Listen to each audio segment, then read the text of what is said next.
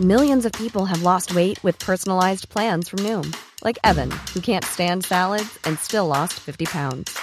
Salads, generally, for most people, are the easy button, right? For me, that wasn't an option. I never really was a salad guy. That's just not who I am. But Noom worked for me. Get your personalized plan today at Noom.com. Real Noom user compensated to provide their story. In four weeks, the typical Noom user can expect to lose one to two pounds per week. Individual results may vary. Je pense que les, les centrales hydroélectriques, quand on peut en construire une nouvelle, il faut le faire, quoi. Parce qu'elles apportent beaucoup plus. Elles sont beaucoup plus rentables que ces énergies intermittentes, quoi. À Orbay, dans le Haut-Rhin, Philippe Riboldi a un rêve, celui de voir tourner à nouveau les turbines d'une centrale hydroélectrique au lac Noir. Ici même, dans ce cadre montagnard, on a produit de l'électricité verte pendant près de 70 ans grâce à un ingénieux système hydraulique de vases communicants entre le lac Noir et son voisin, le lac Blanc. Philippe Riboldi a été de cette aventure dans les années 80. Il a vécu là-haut avec ses collègues, sa famille, toute l'année, à près de 1000 mètres d'altitude. S'il milite aujourd'hui avec son association pour la reconstruction d'une centrale au lac Noir, c'est parce qu'il lui semble aberrant de ne pas profiter du potentiel offert par ce lieu, surtout dans le contexte de crise énergétique et climatique que nous traversons. Un potentiel exploité jusqu'en 2002. Cette année-là, une inondation des locaux a entraîné l'arrêt de la production. Philippe Ribolzi, aujourd'hui retraité d'EDF, n'y travaillait plus à l'époque, mais il se souvient très bien de cette triste fin. Cette centrale était arrivée à un moment donné où elle était vétuste déjà depuis un moment. Il y avait des problèmes de génie civil.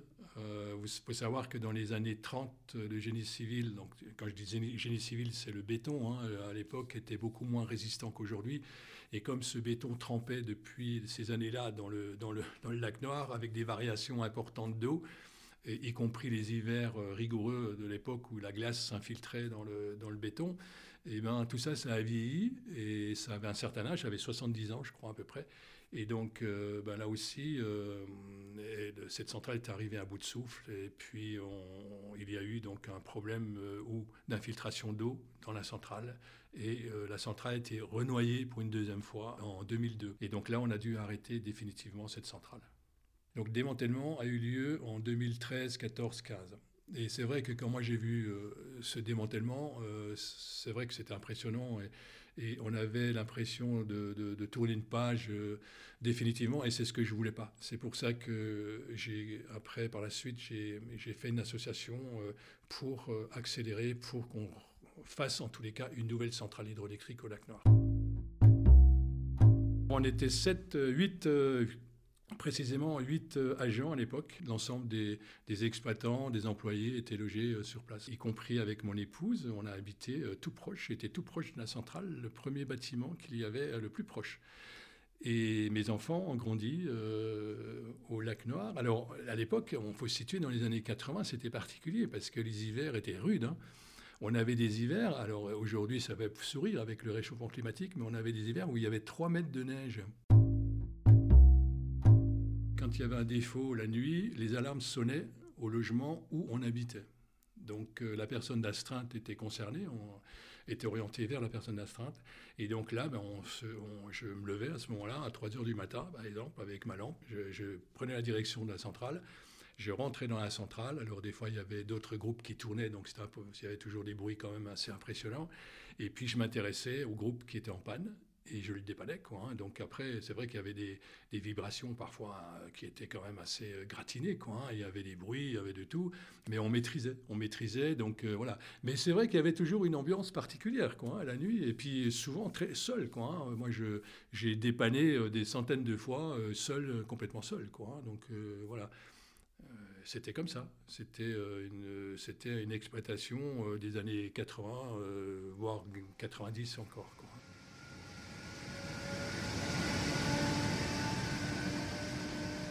On était dans une, dans une centrale qui était pratiquement une grosse partie sous l'eau, quoi. Hein. donc c'était euh, voilà, en profondeur.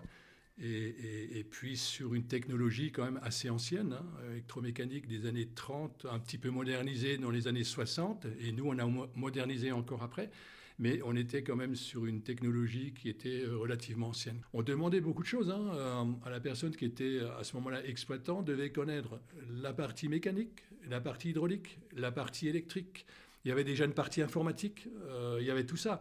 Donc, euh, je veux dire, ça, demandait beaucoup de connaissances, quoi. Hein. Beaucoup de connaissances, et puis surtout être sûr de, des gestes effectués, quoi. Hein. Revenons au fonctionnement de notre barrage hydroélectrique. C'est d'abord un immense réservoir d'eau situé en altitude.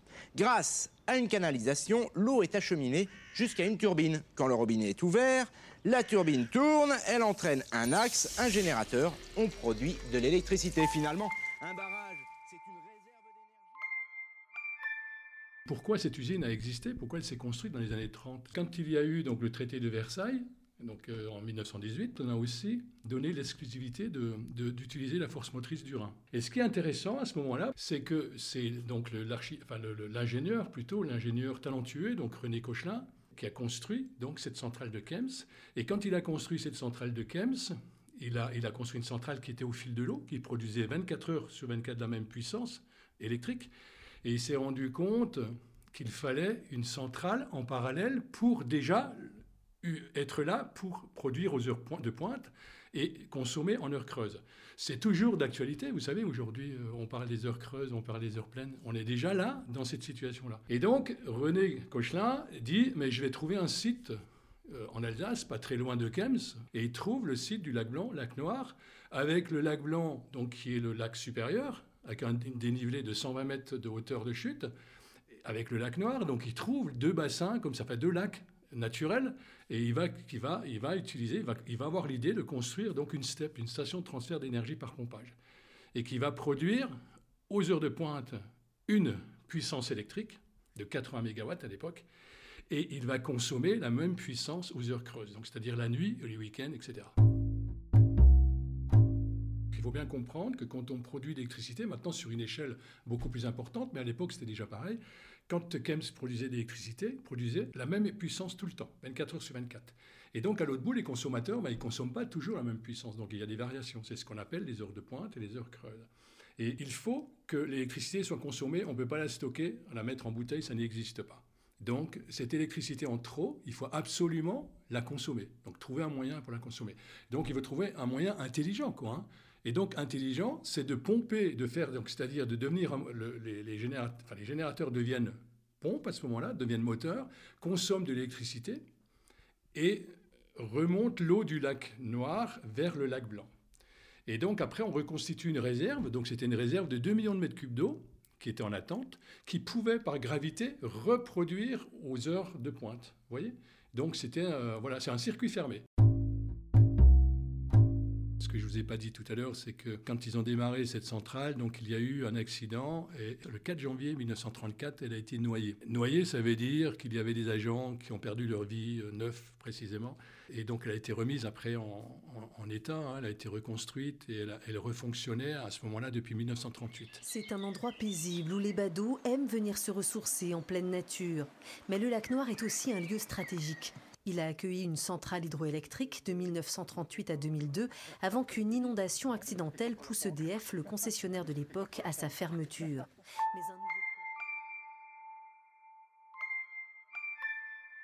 Alors l'association, c'est l'association pour une nouvelle centrale hydroélectrique à Orbet au lac Noir. Et donc on a créé cette association en 2020 exactement. Donc ça fait deux ans, un peu plus de deux ans, ça fera trois ans bientôt. Et euh, tout de suite, on a commencé donc à, prendre des contacts euh, avec la préfecture, avec, euh, avec des politiques. On a essayé de comprendre pourquoi ce projet n'arrivait pas à aboutir, tout simplement. Quoi. Et il faut savoir que ce projet, donc, qui est en place, c'est un projet de construction d'une aile centrale de 50, normalement de 55 aux alentours de 50-55 MW. C'est l'équivalent de 18 éoliennes terrestres. Voilà. Et donc, encore une fois, d'électricité verte, donc décarbonée. On est en plein dans le sujet. Aujourd'hui, avec la crise euh, qu'on vient de qu'on connaît, hein, avec les, puis les problèmes euh, russo-ukrainiens, etc., on a pris conscience de tout ça. Alors que moi, je me battais depuis des années, et maintenant, euh, on est d'accord avec nous. Et aujourd'hui, l'État a validé le projet du lac Noir. C'est-à-dire que maintenant, les services de l'État, donc l'ADREAL, entre autres, ben, construit déjà le cahier des charges pour un nouveau concessionnaire. Donc ça, c'est 2023, c'est là, dans les mois qui arrivent. Mais après, il y a donc euh, l'appel d'offres pour la construction de la nouvelle centrale, etc. Et on espère maintenant, avec la nouvelle loi euh, qui vient de passer au Parlement sur l'accélération des énergies renouvelables, que euh, les premiers tours de roue, eh bien, on gagne quelques années parce qu'ils étaient prévus 2028-2029, euh, qu'on passe à 2025-2026. Donc on espère, si tout va bien, en 2025-2026, une nouvelle centrale hydroélectrique au lac Noir et d'une puissance à peu près de 50-55 MW.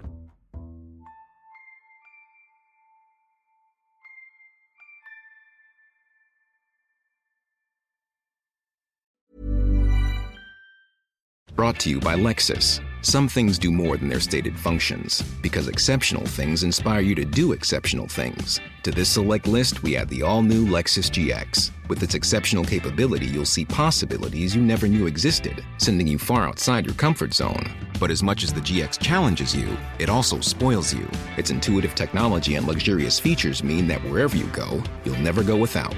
Live up to it. The all new Lexus GX.